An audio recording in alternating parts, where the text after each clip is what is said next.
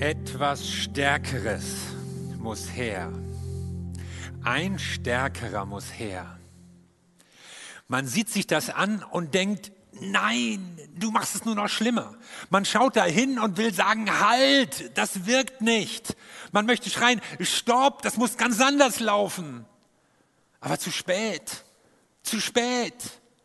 Dreck, Schmutz, Chaos, Desaster.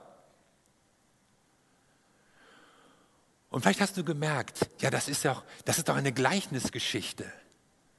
So läuft das doch in meinem Leben auch. Es hatte eigentlich harmlos angefangen, nur mal ausprobieren. Bisschen checken, wie sich das anfühlt. Aber du merkst, am Ende ist da eine Katastrophe. Du hast dich festgefahren. Irgendwann waren auch in deinem Leben Situationen, die ließen sich nicht mehr rückgängig machen. Irgendwann musste jemand eingreifen. Irgendjemand, der stärker ist.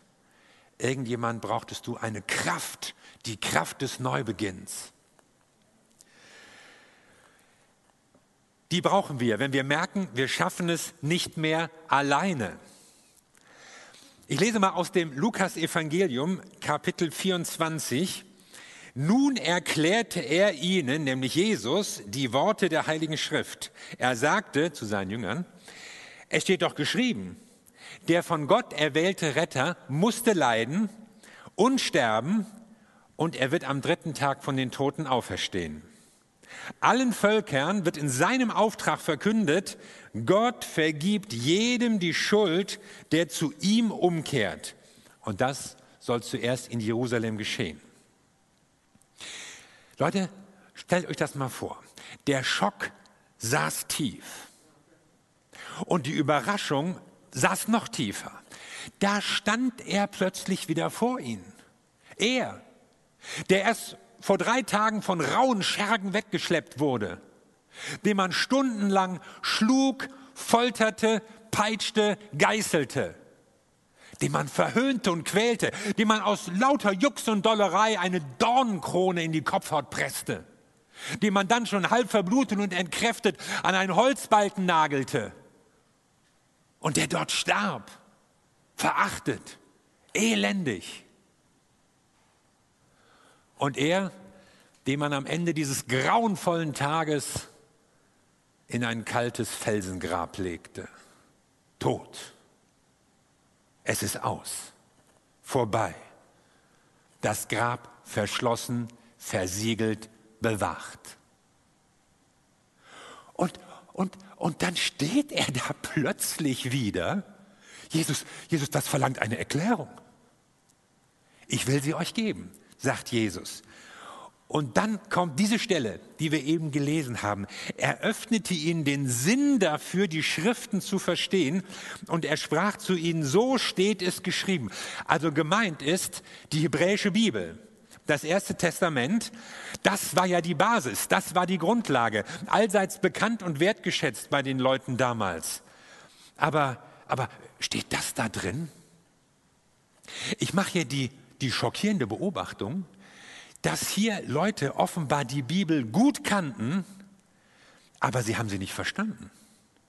Sie musste ihnen erst geöffnet werden, mit einem Schlüssel geradezu. Und ich fürchte, solche Menschen gibt es heute noch. Die gibt es unter Christen, die gibt es unter Theologen. Ja, sie lesen die Bibel, sie, sie verstehen aber nicht, was da gemeint ist, was ihnen Gott sagen will. Und Jesus spricht vom Plan Gottes. Er öffnet ihnen durch seinen Heiligen Geist die Schriften und sie merken, ja, das ist ja nicht nur irgendwie ein x-beliebiges Buch, es ist ein Buch, das müssen wir betend lesen. Es gibt ja manchmal solche Bilder, die einen kleinen Ausschnitt sehr groß zeigen. Ich habe euch mal ein Bild mitgebracht. Was ist das? Ein Mikrofon? Irgendein technisches Gerät? Es ist das Facettenauge einer Florfliege. Aber man sieht es nicht so genau, weil man viel zu nah dran ist. Oder vielleicht kennt ihr auch diese 3D-Bilder, ja, diese sogenannten Autostereogramme. Wenn man da ganz nah rangeht und die Augen so bestimmt einstellt, dann kann man auf diesem Bild etwas sehen. Ich habe es mal ausprobiert. Also bei diesem Bild, ich weiß nicht, ob es zu Hause bei euch am Bildschirm klappt, probiert das mal aus, was für eine Landschaft, eine Formgebung ihr hinter diesem Bild erkennt. Das sieht man nicht auf den ersten Moment.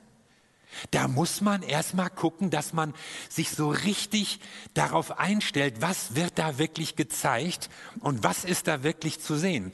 Und äh, so ähnlich geht es uns manchmal mit der Bibel. Ja, da liest man Geschichten, da weiß man ja, es ist irgendwas passiert, aber dann guckst du genauer hin. Und dann schließt dir der Heilige Geist was auf und du siehst etwas ganz anderes als nur eine alte Geschichte. Gott hat einen Plan. Dieser Plan war mit seinem Volk Israel. Es ging los mit Abraham, dann durch seine Familie. Hinterher wurde das ganze Volk einbezogen und an diesem Volk sollte sich zeigen, was Gott vorhat. Aber ha, das hat nicht so geklappt. Aber damit war Gottes Plan nicht gescheitert. Dann tritt er selbst auf in Jesus Christus. Gott wird Mensch. Und da, wo Israel versagte, versagt Jesus nicht. Und wir erleben Gottes Handeln und Gottes Wirken. In Israel sollte sichtbar werden, wie Gemeinschaft aussieht, in der Gott der Mittelpunkt ist. Und in Jesus begegnet uns Gott selbst. Dann geht es weiter mit den Völkern. Gott möchte seine gute Nachricht allen Völkern mitteilen und dann kommst du ins Spiel. Du bist gemeint, jeder Einzelne. Gott will, dass wir seinen Plan verstehen und deshalb öffnet er uns die Schriften. Und deshalb will er mit uns diesen Weg gehen und uns Schritte klar machen, wie er uns zum Ziel führen möchte. Mir fällt übrigens hier auf, Jesus öffnete ihnen die Schriften. Also selbst Jesus, Sohn Gottes, auferstandener Herr, König, Priester und Prophet, vollmächtiger Wundertäter, Jesus, dem sie jetzt eigentlich alles geglaubt hätten. Jesus sagt nicht einfach nur so, ja, das ist so und ich habe eine Prophezeiung und überlegt mal, sondern er beruft sich auf die Bibel, auf das Wort Gottes.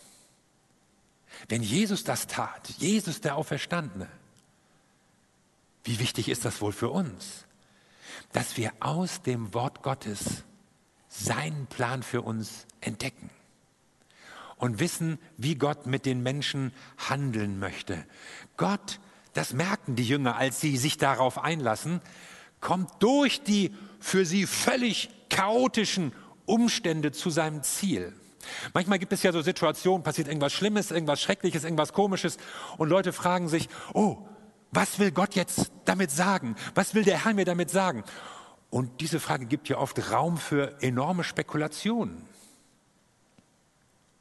Entscheidend ist nicht, oh, was will Gott durch dieses, durch jenes, durch welches Ereignis sagen, sondern kommt Gott mit mir durch all die Situationen hindurch zum Ziel? Das ist die Frage. Leute, spekuliert nicht, warum das so passiert und warum es diese Krankheit gibt und warum da ein Unglück und warum dies und warum das, sondern entdeckt, wie Gott euch durch all diese Umstände hindurch zu seinem Ziel führt. Das hat er vor. Und das können wir in der Bibel entdecken, wie Gott mit uns Menschen zum Ziel kommen will. Ich wünsche dir, ich, ich habe auch dafür gebetet, dass Gott euch sein Wort öffnet.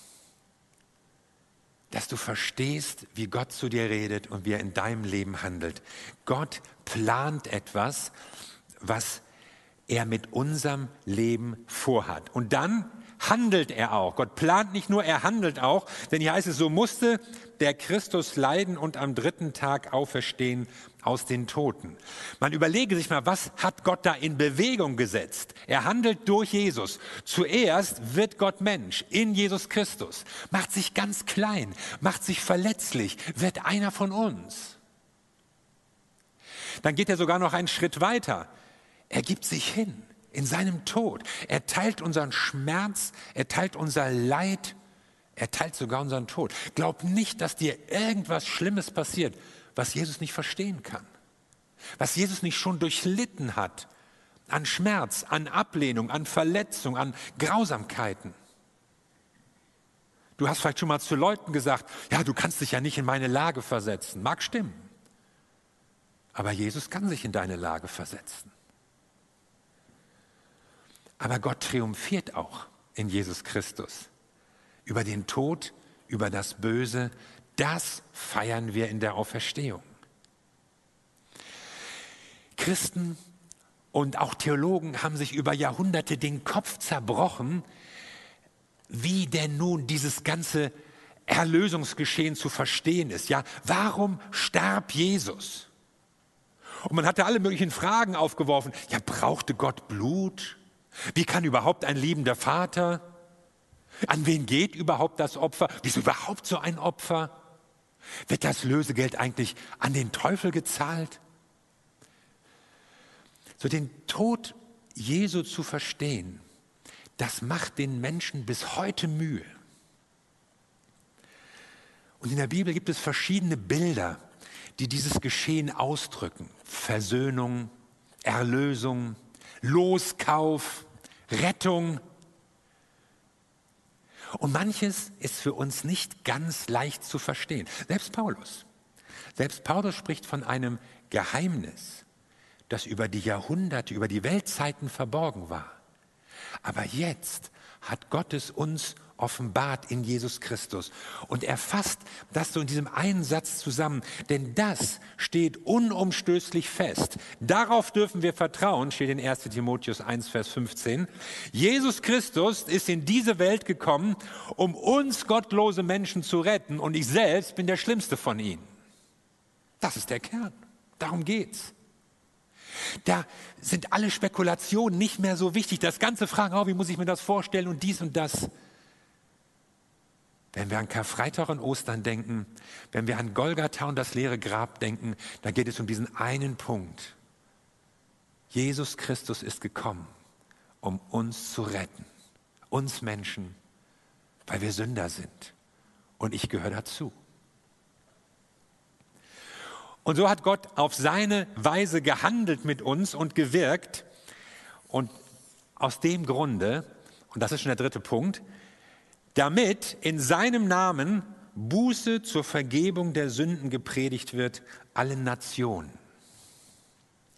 Wir haben ein Problem, Leute, wir haben ein Problem und das ist die Sünde.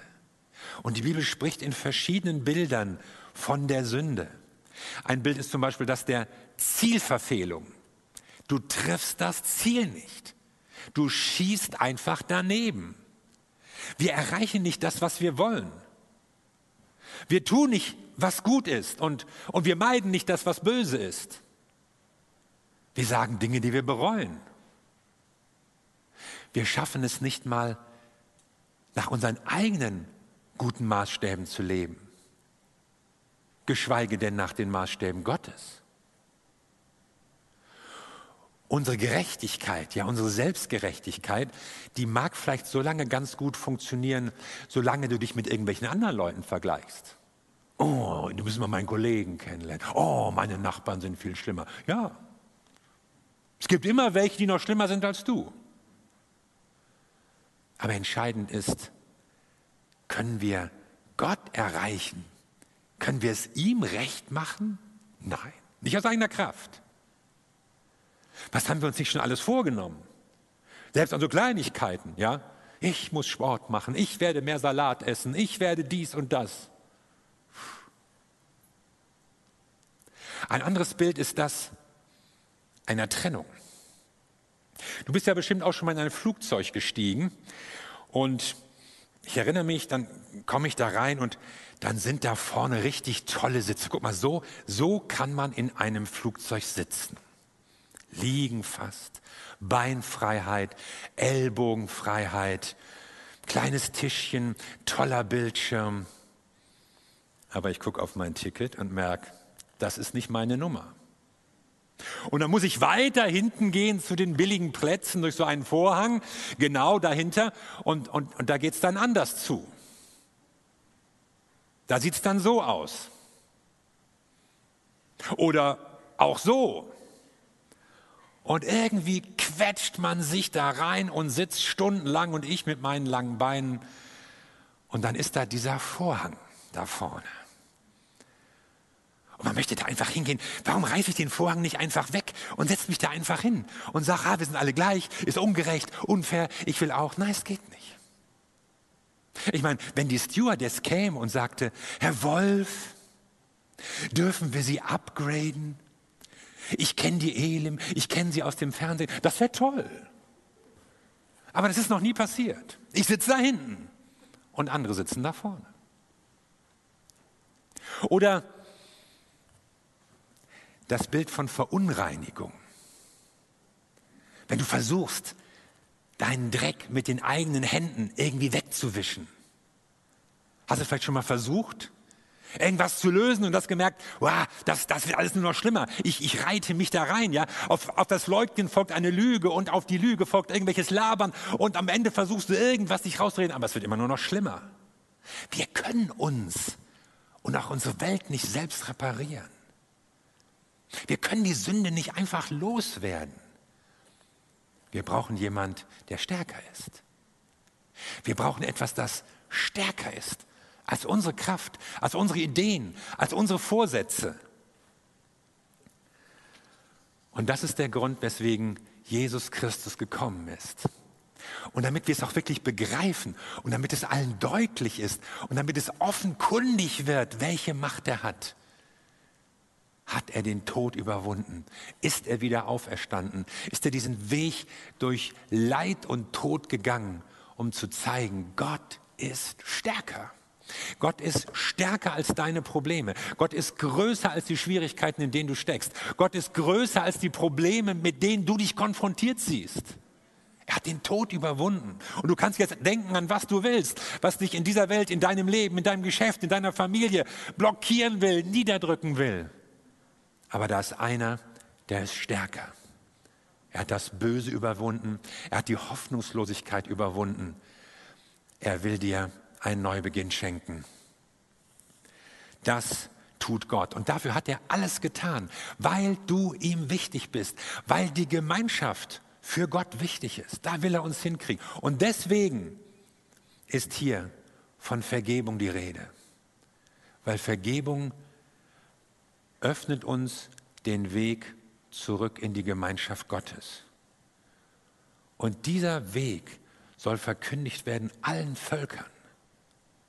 Das ist keine exklusive Sache mehr.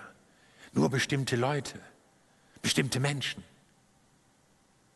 Es steht auch nicht, dass alle Völker christlich werden sollen. Es gibt keine Unterscheidung zwischen christlichen oder nichtchristlichen Völkern sondern es geht Gott darum, dass alle Menschen aus allen Kulturen und Sprachen und Volksgruppen und Hintergründen, dass sie diese Botschaft hören, weil sie so wichtig ist und weil du so wichtig bist und weil die Menschen Gott wichtig sind. Gott hat etwas geplant, Gott hat gehandelt und Gott vergibt. Das möchte er tun. Er will vergeben. So, und jetzt kommen wir ins Spiel. Was ist mit uns? Gott handelt, Gott plant, Gott vergibt, aber wir bleiben auch nicht tatenlos, sondern Gott hat für uns gehandelt und wir müssen das jetzt annehmen. Und hier ist ja von Buße die Rede oder auf Deutsch Umkehr. Es geht also darum, dass wir uns Gott zuwenden, das, was er uns anbietet, nehmen. Dass wir anfangen umzudenken und unserem Leben eine neue Richtung geben. Das nimmt Gott dir nicht ab. Also ein Umkehren hin zu Jesus Christus. Und dann ist von Verkündigung die Rede. Es soll verkündigt werden und damit ist die Wendung hin zu allen Menschen. Erst, erst wenden wir uns Gott zu und dann wenden wir uns wieder den Menschen zu, um von dem zu reden, was wir mit Gott erfahren haben. Und wenn hier Verkündiger steht oder predigen, dann heißt es ja nicht, jeder soll Prediger werden, so als Beruf, aber du sollst Zeuge sein, darüber reden können, Menschen teilhaben lassen an dem, was Gott in deinem Leben getan hat, was bei dir an Veränderungen durch Jesus Christus passiert wird, passiert ist. Und das wird zuerst, heißt es hier, in Jerusalem passieren. Da, wo du bist, da, wo du lebst. Und dann zieht das Ganze größere Kreise. Und zum Glück haben das Leute vor uns ernst genommen, sodass wir es hören durften. Und diese gute Nachricht erfahren haben. Der von Gott erwählte Retter, er musste leiden und sterben und wird am dritten Tag von den Toten auferstehen. Allen Völkern wird in seinem Auftrag verkündigt, Gott vergibt jedem die Schuld, der zu ihm umkehrt. Und damit ist Gemeinschaft möglich. Gemeinschaft mit Gott. Vielleicht gibt es Menschen, die heute diese Botschaft hören und sagen, ja, das will ich. Wenn ich mir das vorstelle, wenn ich mir das ausmale, Gemeinschaft mit Gott, ehrlich jetzt? Ist es möglich, Gott zu kennen? Ja. Er hat sich schon längst auf den Weg gemacht. Lass dich darauf ein. Und vielleicht gibt es Menschen, die sagen, ja, das, das begeistert mich ganz neu und ich, ich, ich muss darüber reden, ich will es weiter sagen. Ja, tu es, Gott wird mit dir sein. Denn es ist eine gute Nachricht, die das Leben von Menschen verändert. Und das feiern wir Ostern. Wir feiern die Kraft des Neubeginns. Angela Merkel hat ja vor ein paar Tagen spektakulär die ganze Nation um Verzeihung gebeten hat das dann später bei Anne Will im Fernsehen nochmal erklärt und, und manche wollen dann eine Drohung an die Ministerpräsidenten rausgehört haben. Und einige Kommentatoren vermuteten dahinter einen genialen politischen Schachzug. Sie gibt sich erst demütig mit dem Entschuldigung, aber, aber dann kann sie wieder richtig durchgreifen. War das nur ein Trick? Eigentlich ist ja genau das passiert, was Vergebung bedeutet Entschuldigung. Dass eine Regierungschefin so etwas sagt, das verdanken wir doch Jesus Christus. Das verdanken wir doch dem, der uns gezeigt hat, welche Kraft die Vergebung hat. Das ist doch nur möglich, wenn man irgendwie zumindest eine christliche Grundprägung hat. Das würde kein Putin, kein Erdogan, kein Xi Jinping, auch kein Trump würde sich hinstellen und sagen, ich habe was falsch gemacht. Im Gegenteil, wir selbst haben ja unsere Schwierigkeiten damit. Wir reden uns lieber gerne raus, oder? Ja, das war nicht so gemeint. Meine Äußerung wurde aus dem Zusammenhang gerissen. Das habt ihr falsch verstanden. Ach ja, wir sind schuld. Aber Merkel hat einen Fehler schnörkellos zugegeben und sich sogar noch vor die Ministerpräsidenten gestellt. Und natürlich, dadurch hat sie ihre Handlungsfähigkeit zurück. Ich meine, man kann ja eigentlich auch froh sein, wenn man einen Regierungschef hat, der handlungsfähig ist.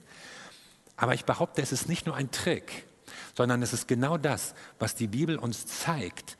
Wenn wir um Vergebung beten, dann bekommen wir unsere Handlungsfähigkeit zurück. Denn Schuld knechtet und versklavt und bindet.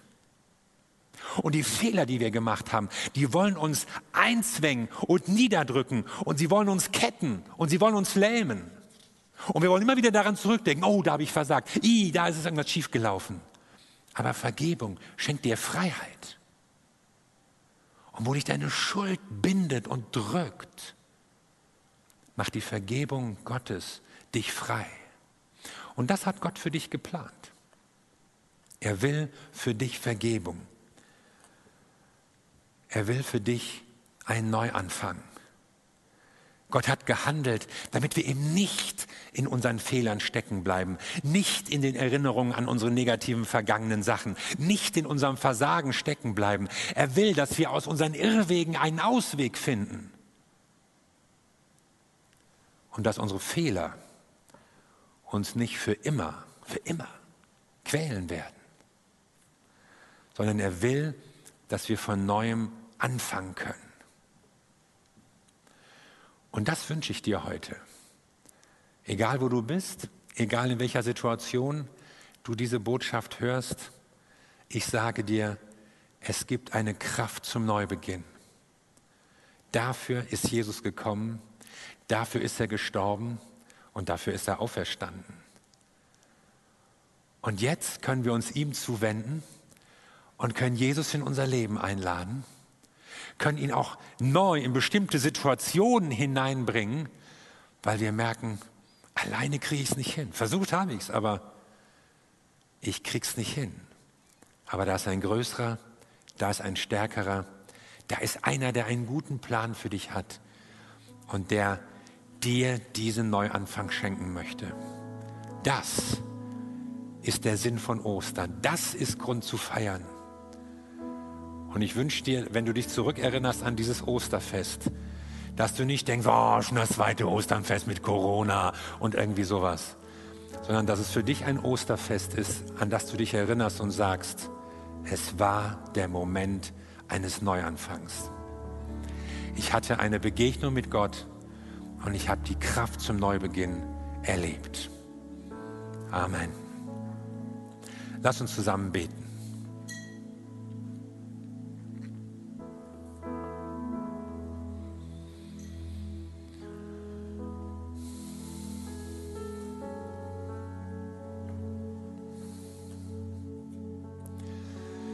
Jesus Christus, wir danken dir, dass du dein Leben gegeben hast für uns und du hast nicht nur deine Liebe unter Beweis gestellt durch dieses unsägliche Opfer, sondern du hast deine Kraft unter Beweis gestellt durch die Auferstehung.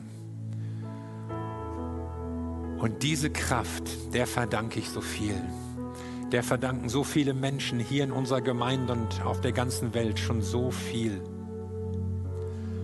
Und wir wollen dir einfach danken. Wir wollen das feiern. Ostern ist das Fest, das uns an die Kraft Gottes, an den Sieg Gottes über das Böse, über die Krankheit, sogar über den Tod erinnert. Und Herr, mein Gebet ist es, dass du Menschen jetzt begegnest, da wo Leute in Not sind, da wo Leute vielleicht in Angst sind, da wo Leute in Krankheit sind, da wo Kraft fehlt. Da möchtest du Menschen begegnen und in deiner Kraft etwas Neues schenken. Und ich möchte dich ermuntern, da wo du sitzt, dass du einfach dir so einen Moment des Gebetes Zeit nimmst. Und für dich alleine oder vielleicht mit den Leuten, mit denen du zusammensitzt, betest. Betet auch füreinander, wenn ihr gemeinsam zuschaut. Und rechnet damit, dass Gott in deine, in eure Situation hineinspricht. Benenne ihm ganz konkret, was deine Fragen sind, vielleicht auch deine Zweifel, deine Anklagen und rechne damit, dass Gott mit seiner Kraft in deinem Leben wirkt, so wie er es bei Millionen Menschen schon zuvor getan hat. Danke Gott.